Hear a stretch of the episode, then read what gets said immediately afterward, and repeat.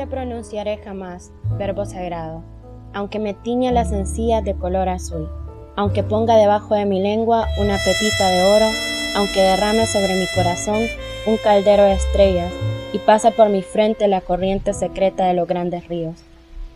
Tal vez hayas huido hacia el costado de la noche del alma, ese al que no es posible llegar desde ninguna lámpara, y no hay sombra que guíe mi vuelo en el umbral, ni memoria que venga de otro cielo para encarnar en esta dura nieve, donde solo se inscribe el roce de la rama y el quejido del viento, y ni un solo temblor que haga sobresaltar las mudas piedras.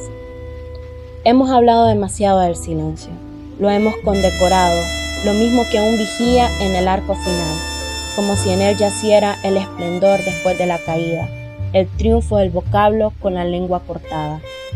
Ah, no se trata de la canción, tampoco del sollozo. He dicho ya lo amado y lo perdido. Trabé con cada sílaba los bienes que más temí perder. A lo largo del corredor suena, resuena la tenaz melodía, retumban, se propagan como el trueno unas pocas monedas caídas de visiones o arrebatadas a la oscuridad. Nuestro largo combate fue también un combate a muerte con la muerte. Poesía. Hemos ganado, hemos perdido, porque ¿cómo nombrar con esa boca? ¿Cómo nombrar en este mundo con esta sola boca, en este mundo, con esta sola boca? Con esta boca, en este mundo. Olga Orozco.